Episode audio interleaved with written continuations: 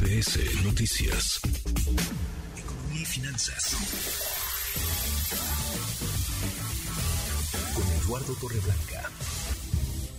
Lalo, qué gusto, qué gusto saludarte, ¿cómo estás? Igualmente, Manuel, ¿cómo estás? Buenas tardes, buenas tardes al auditorio, gusto en saludarte. Muy, también. muy buenas tardes, Lalo. El costo, alto costo de la refinería de Dos Bocas en Tabasco, uno de los proyectos eh, prioritarios, estratégicos del presidente López Obrador, Lalo. Sí, fíjate, hoy con mucha preocupación leo una de las noticias principales del diario El Economista, donde se habla de una auditoría de la propia Pemex, donde se alerta sobre problemas en la construcción de esa refinería, que al menos en este año no será posible que obtengan de ella un solo barril de gasolina o de otro producto, porque son obras muy complejas, muy tienen un alto grado de complejidad, es muy difícil, una vez que ya se tiene todo en su lugar, de todas maneras hay que hacer muchos ajustes y bueno, no será en este año al menos cuando se obtenga el beneficio que se está buscando de esa refinería.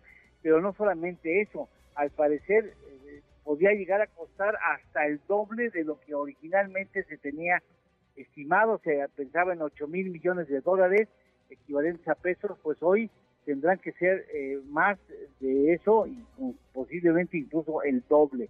Eh, la auditoría de eh, Pemex, el área que hizo las auditorías a esa obra, habla de al menos cinco riesgos que en su oportunidad, dice el reporte que cita el periódico mencionado, fueron detectadas y que se han materializado. Cinco áreas riesgosas que se han materializado. Ya sucedió eh, que fallas que deriven en ausencia de estrategia financiera del- para la ejecución de la obra, errores que pudieron ocasionar pérdidas en viabilidad rentable del proyecto, deficiencias que pudieran derivar en incapacidad de que la obra alcance un proceso de maduración cuando se tiene previsto.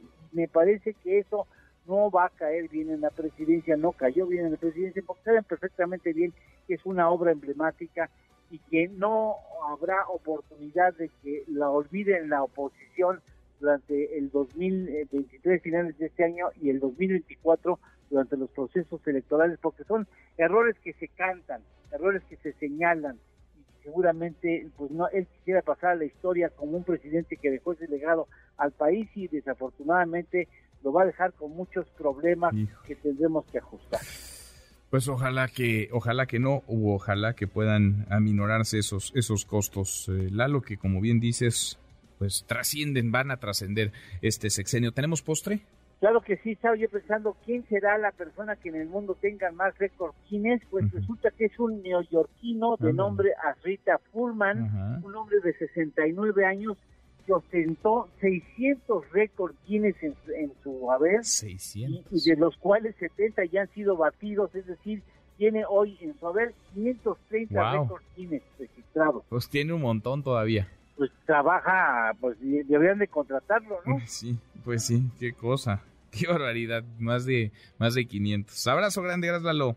Gracias, Manuel. Buenas tardes y buen provecho. Muy buenas tardes. Redes sociales para que siga en contacto: Twitter, Facebook y TikTok. M. López San Martín.